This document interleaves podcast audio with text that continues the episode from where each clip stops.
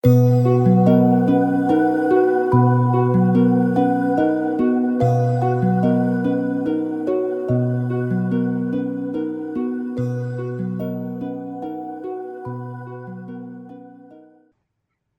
位朋友，大家好，欢迎收听《寒静清凉甘露语》的第二季。我们要继续洛杉矶掌院的录音。接下来的几集，我们要播放的是《念字真经》简介。这是一个相对精简的版本，全长大约只有一个多小时。我们会分作几段播出。这一集前面缺漏的部分，讲的是《念字真经》，并不只是。度阴度鬼，更能够度人。欢迎继续收听。这下呢，就是一般的人。那事实上呢，普济本来就是呢，化阴阳两界的。所以各位可以看到，我们在《念字真经》的经文当中有一句啊，叫做“法语普阴阳”，是阴加阳。那阴是指地曹，阳就是我们这些阳世的人哈。那另外就是呢。《念字真经》还有一句经文呢，叫做“朗开经文，普化全轮”。这全轮其实是包含所有的众生，那当然是包括鬼界，但是呢，也包含了我们这些人啊。所以呢，如果说《念字真经》它只是在度鬼的话，那么有可能在家念呢，就会引来很多鬼众啊。但是基本上呢，它从原先的设想。就不是针对地藏的众生，而是对一般人也适用的哈。那我们要讲到的说，事实上呢，《念字真经》这个部分呢，它既然讲到度人的时候，我们先讲一个，算是一个历史哈，就是修道跟做人这个事情上面哈，其实在很久很久以前，曾经有资深，各位那是跟着师尊很久的同分啊，他就问那个师尊说：“哎，师尊啊，要怎么样才可以修道呢？”就当时师尊很快就回他修道？问号，修道还早呢，先从念字真言下手再说。也就是呢，我们谈修道的时候呢，好像马上就要遁入红尘，要开始怎么样进行非常高深的哦，高深一种修行。但是呢，师尊讲得很清楚啊，先从念字真言下手。所以也就是说，你想要修道，先把人做好。那么再来，我们看到哈，《宇宙应元妙法至宝》当中就有一段非常的清楚，只要从二十个字，任何一个字下手，确确实实的去做，正气自然充沛。二十字即为二十条光明大道，路路直通，精确。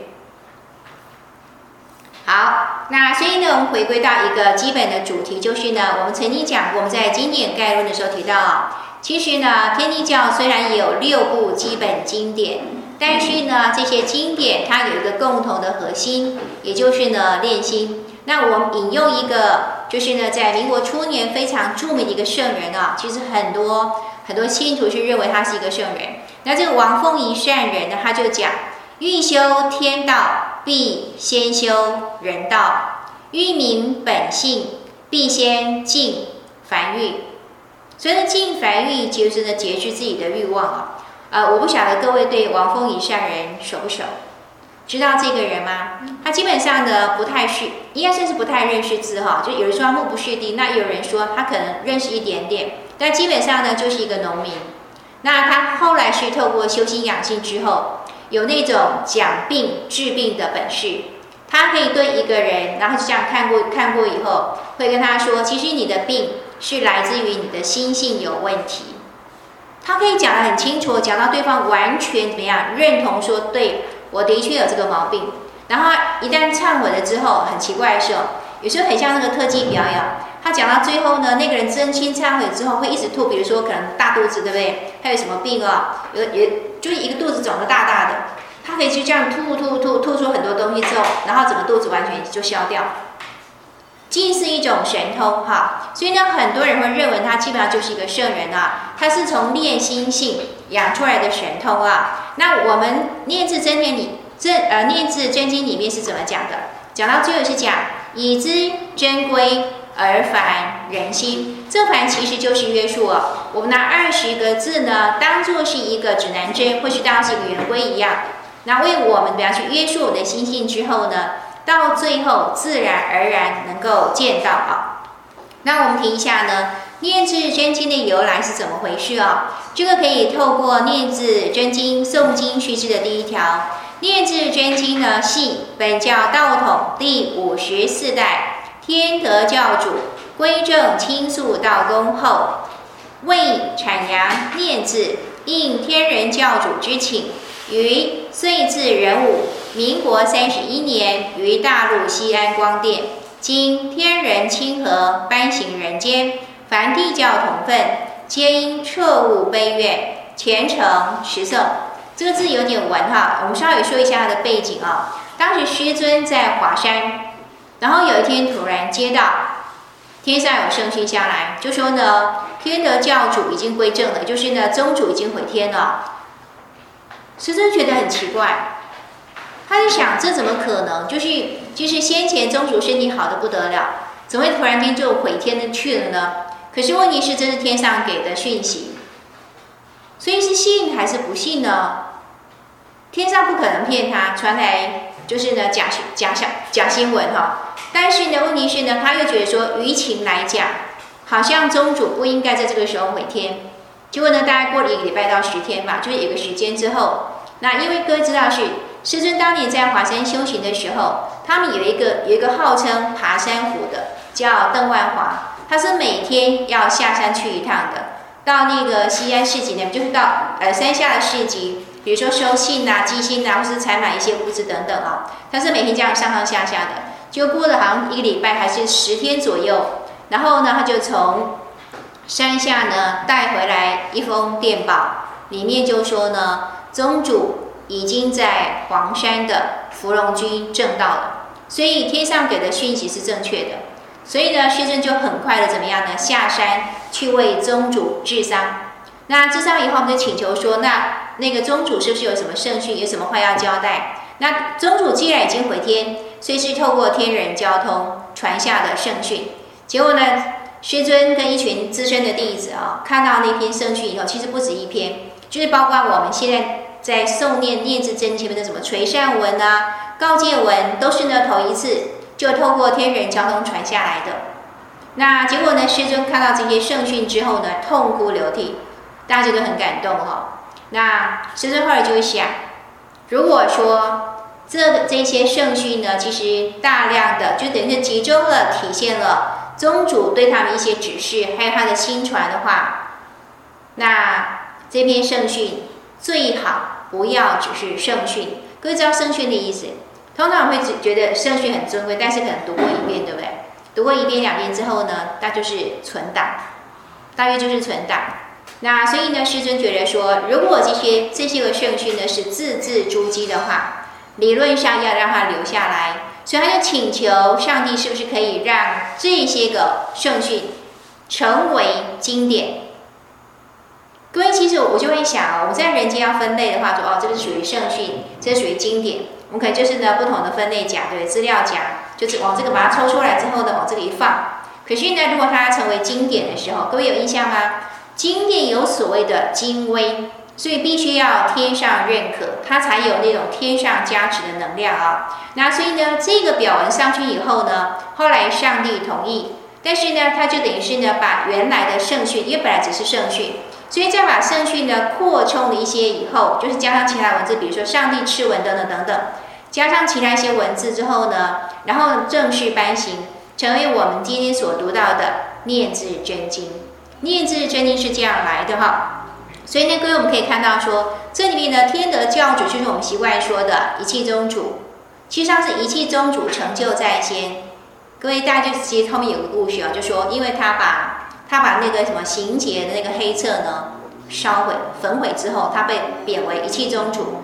然后他归正回天以后呢，他的天爵呢就是天德教主，算是同一个灵系哈。然后呢，天人教主是谁呢？就是师尊，对，这、就是师尊的风铃啊，所以他会讲应天人教主之请。然后呢，因为他是透过天人亲和，也就是呢天人亲和当中的天人交通传下来的啊，那搬行人间。所以呢，其实我们可以在经文当中看到这个线索。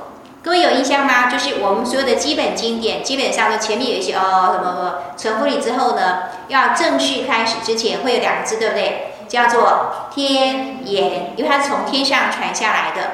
那念字真经有没有这两个字呢？好像没有，对不对？是没有这两个字哈。那可是它有同样的意思哈，同样意涵的表述，也就是呢，文谓念字，天在玄音。这二十个字解释二十个字的这部经呢，事实上是从天上传下来的啊。文谓念字，天在玄音。然后呢，我们来看一下啊，念句真经，诵念念字真经有什么作用呢？上帝的序文，这个也是我们不念的，就是在经前面的啊。各位，其实念字真前面有好几篇，其实宝贝。那问题是呢，它的文字呢，通常是比。念字真经，呃，念字真经本身还要再难一点，所以说实话不是很好念哈。但是呢，里面的确是有些宝贝啊。那比如说呢，我们会在念字真经前面呢读到上帝序文，他就讲这部经的作用，其实不止这部经，他就讲 所有代表他来到人间传播教化的那些个使者啊，他们真正要做的事情是什么呢？化觉为本，普度为止。像普度众生，但是呢，普度众生之后呢，透过什么样可以普度众生？透过教化，让众生觉醒。所以讲化觉为本，普度为止啊。然后呢，所以呢，师尊就很明白的说，其实我们常讲，先修人道，再修天道，对不对？然后师尊有一个更完整的说法，是天先修天人贯通的人道，再修人道圆满的天道。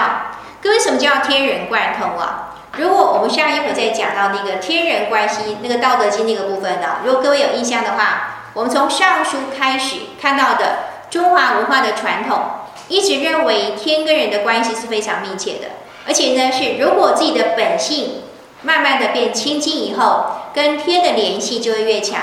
那与天的联系越强之后呢，他所想到的就不可能只是他自己。他那种跟天联系，一旦打通之后，他跟其他人的横向的联系也会打通，所以他会更关注众生的福祉。所以呢，我们那时候在读，在讲到上述那些圣王的时候呢，我们也提到说，其实，在民国初年的时候，有一派所谓的疑古派，怀疑古代的历史都是造假的，然后认为呢，像什么唐尧啊、虞舜呐。夏禹啊，这些人通通都是造神运动的产物。为什么？因为他们所作所为才太不像一般的人。我们其实很容易看到是什么呢？很多天子一旦权力在手的时候，很容易成为暴君，对不对？可是这一些人不但不是暴君，他们感觉其实更像仙佛，像不像？那事实上以我们天地教来看，就觉得说没错，他们本来就是教主，他们本来就是仙佛，因为他们是你的上帝諭命下来的。所以呢，我们要回到一个随着天人贯通，就是说，一旦呢，这个人他只要能够打通他跟天亲和的管道的时候，基本上他会愿意更乐于为众生奉献。这个是所谓呢，先修天人贯通的人道。所以各位可以看到，师尊一再反对修道呢，只是当自了汉，只求自己的福祉，完全不管众生。他就会讲，你只管顾你自己，你成道了，那众生怎么办呢？这是师尊的问题哈。好，然后呢，我们接下来就要谈哦。如果说念念字真经或者所谓诵经是有效的话呢，那我们透过念字真经的经文来看一下，怎么样持诵才可以真正发生作用哈。呃，我觉得第一个态度呢就是诚敬啊。所以呢，我们会看到念字真经会讲。舍利要灰，香烟微微，明心意诚礼真经。各位，那个舍利不是舍利子哦。佛教这个名词其实从佛教来。那佛教讲舍利，我们一般比较熟悉是舍利子，对不对？就说这个高僧如果修道圆满，来他涅槃的时候呢，他火化以后，他的身体就会呢烧出舍利子，而且还有可能是彩色的，对不对？那是舍利子。那是从他的肉身集成的结晶，因为他有智慧，因为他修得好，所以呢，反映在身体的，就是呢，结成舍利子，就是一般大众最为熟悉的。所以各位大家有印象说，以前韩愈曾经因为呢，当时唐宪宗啊，他们搞一个全民运动是什么？迎佛骨，就是呢，据说佛陀有一个那个佛骨哈，也类似佛骨舍利，然后呢，不知道怎么样，反正就是大家都在拼命的拜，那拼命的拜的时候呢，韩愈气死了，他就觉得说，那个皇帝居然带头搞这种迷信。那大都去拜佛，那怎么办？名声就不管了吗？所以他就写了一篇一篇表文，去劝谏那个皇上。皇上气死，因为韩愈在里面怎么跟他讲？他说：自古以来，那些信奉佛教的那个皇帝哦，没有一个长寿的。就这样跟他讲，那个他就气到发狂。然后呢，本来要他死，可是后来呢，因为很多人劝他说，韩愈毕竟是忠臣，所以呢，后来韩愈就被贬到潮州去了。去了潮州以后呢，其实。韩愈做了一件很有趣的事情，就是呢，因为当地的百姓跟他说，我们这个地方呢一直都有鳄鱼在作怪，那所以呢有没有想有没有办法想个办法帮我们把鳄鱼赶走？就韩愈后来想到的办法是什么？各位他后来写一篇文章，这篇文章各位可以在《古文观止》找到，叫《祭鳄鱼文》。他就说呢，你们这些个鳄鱼，好，你们呢危害百姓。所以呢，我要求你们呢，三天之内给我撤离。南边就有大海啊，你们往大海去啊。那三天如果来不及的话呢，七天，七天再不行的话呢，那对不起，我就要想办法对付你们了。结果他据说他就是呢，他真的搞了一个类似一个法会这样子，然后大声的朗诵他的祭鳄鱼文。结果你知道发生什么事吗？我觉得很好笑，对不对？我们后续觉得很好笑，觉得他好像在开什么玩笑。但是很怪的是呢，他可能这是真心诚意的为百姓着想。所以祭鳄鱼文念完的当天晚上，就雷雨大作。后来呢，鳄鱼真的跑得一直都不剩哈。这个是后来的事情啊。然后那个《古文观止》只只就是只收录了这个祭鳄鱼文啊。好，这是舍利的部分，属于身体留下的那叫舍利啊。那另外一种精神的，各位如果修道有成，那想要把这种精神传承下来，那么就是透过经典。这里的舍利指的是智慧，也就是呢智慧的结晶，也可以指的是经典啊。那所以呢，在诵经的当下，除了点香之外，没有香烟微微。然后呢，在诵经的当下，除了行礼如仪之外呢，还要怎么样？明心意诚礼真经，要专心一致的去礼敬这个真经，诵读这个真经啊。哎，我们讲一个那个小一个小小的八卦哈。那个明代有一个将军，各位如果是跟我年纪差不多，应该历史课本读过这个人，他叫戚继光，名气超大，对不对？好，那戚继光呢，其实在佛教他们有一些相关的一个一一些就是相关的呃，要怎么说呢？一些文献上面会说呢，他其实是佛教徒，而他身边那些跟他比较熟悉的也都知道呢，我们将军呢是虔诚的佛教徒，所以有一次有一个小兵在战乱当中死去。他就有一天晚上，他就他就来来求这个戚继光，请他为他超拔。他就跟戚继光说：“报告将军，请求将军为我诵念一部《金刚经》，回向给我。”那戚继光就同意了。同意了之后，第二天就真的赶快呢，准备了《金刚经》在那里念啊。那戚继光有一个非常贤惠的夫人，就担心他的夫子、他的先生呢怎么样？各位知道《金刚经》大约也是五千字。所以其实蛮长的，对对对，很长。所以他怕他口渴，就派了一个怎么样的婢女送了一杯茶过来。我趁我趁机会偷喝茶，就送过来。送来之后呢，我是戚继光在念经，对不对？念经没有人停下来喝水的哈，所以呢，他心里就想不用，他是继续念他的经。他只是心里想不用，好，他就继续念他的经。念完了啊，念完一本经了，终于念完五千个字了哈。然后念完了回向，好，回向之后呢，当天晚上小兵又来了，又来托梦，就跟他说：“将军，感谢您为我念的经，但是你念的经不纯啊，怎么不纯呢？”他说：“我很诚心念，怎么会不纯呢？”小兵跟他说：“您念的经里面杂了两个字哦，叫做不用啊。”那他就想，哪来不用啊？《金刚经》没有不用这两个字哈，对不对？他觉得很奇怪，后来他想，他想一想，哦，我知道了。所以呢，他第二天呢又再念一部。那这次先交代说，不要来送水啦，不要来送茶水了，让我专心的诵经就可以了。这是一个小小的八卦啊。所以呢，各位哈，我们可以知道说，其实天地教本身有谁的收金童子，有没有？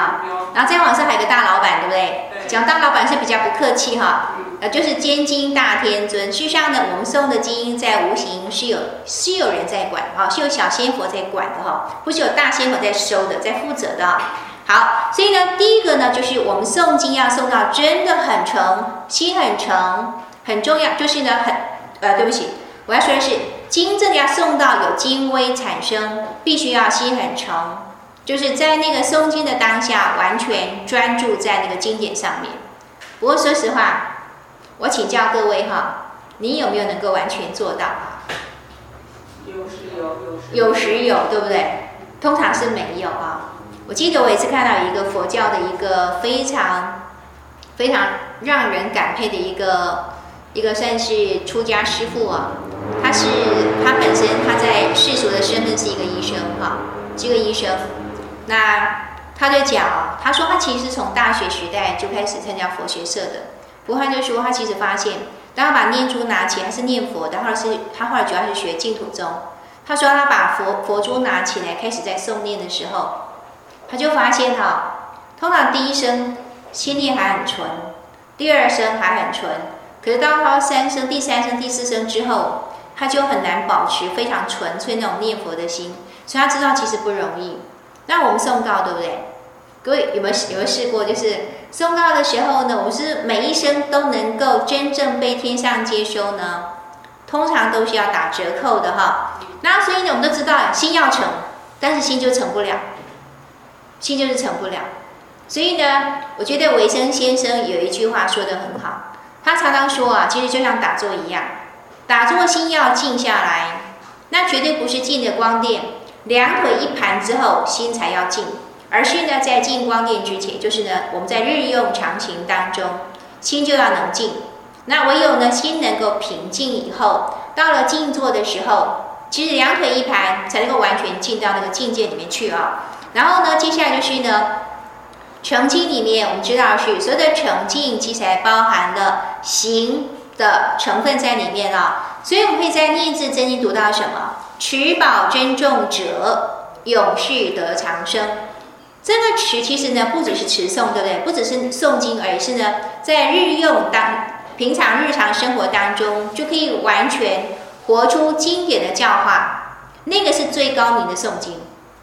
甚至呢，其实我也要讲啊，即使不诵经，但是呢，他的日常所作所为做的都是呢经典的教化。那么即使不诵经，他依然会得到天上的加持。关于这个部分呢，其实等到我们讲北斗的时候，斗母元君说得很清楚，不是只有诵经才能够产生精微。才能够呢，怎么样呢？让仙佛来加持啊！其实不只是这样子哈。所以呢，有一次我就是那一年跟着先生去华山朝圣哈。那么从华山下来之后呢，还去访道。那一回去华山呢，是我生先生说，这会是他这一生最后一次去华山。各位知道你有去过华山，知道那那个那个那个路可是很不好走的哈。真的有惧高症的，真的是会觉得哦，那个太恐怖了哈。那后来我们从华山下来，去到就是去访道的时候，就去到有一个道教的圣地叫楼台观的哈。那其实它是等于是道教的所谓的祖庭，听起来很伟大。可是那个是我是二零零几年时候去哈，那时候整个那个呃中共那边经济还不是那么发达的时候，所以它有些祖庭其实不像现在，他们现在很多已经把它弄得就是哇灿烂金呃要怎么说它，就是整个就是在金碧辉煌。可是呢，就少一点点那种宗教的庄严，感觉就很俗气啊。可那个时候呢，我觉得那时候的楼台观呢，还保有一种一点，保有一种古风啊，所以很多建筑其实都还非常的阳春。那我就在灵官殿外面看到一副对联，觉得真的超棒。那完全就是师尊的精神，或是呢是那些仙佛的精神啊。他就讲啊，存心邪僻，对不起，我那个僻打错，多了一个人字哈，是那个没有人字旁的那个僻哈，存心邪僻。任尔烧香五点意，他就讲，来拜的人哈，如果你的心很不好，是一颗坏心，那任尔烧香五点意，你就算呃就是你啊，即使你烧再好的香，你一点好处都没有，没有这种事。当你烧好香，然后呢，真的去拜之后呢，能够得到好处的。一般来说可能就不是正信的宗教，可能就是邪神哈。那反正去拜他有好处之后呢，慢慢就会上钩等等等等。那但是呢，正信的宗教他就讲得很清楚，你的心如果很坏的话呢，你就算烧再多的好香，其实一点好处都没有。但是反过来说，持身正大，若是一个正大光明的君子来了，见无不拜，有何妨？对不对？仙佛其实不会去计较，我有没有跟他磕头，没跟他行礼，他要的不是这个。说实话，要的不是这个啊。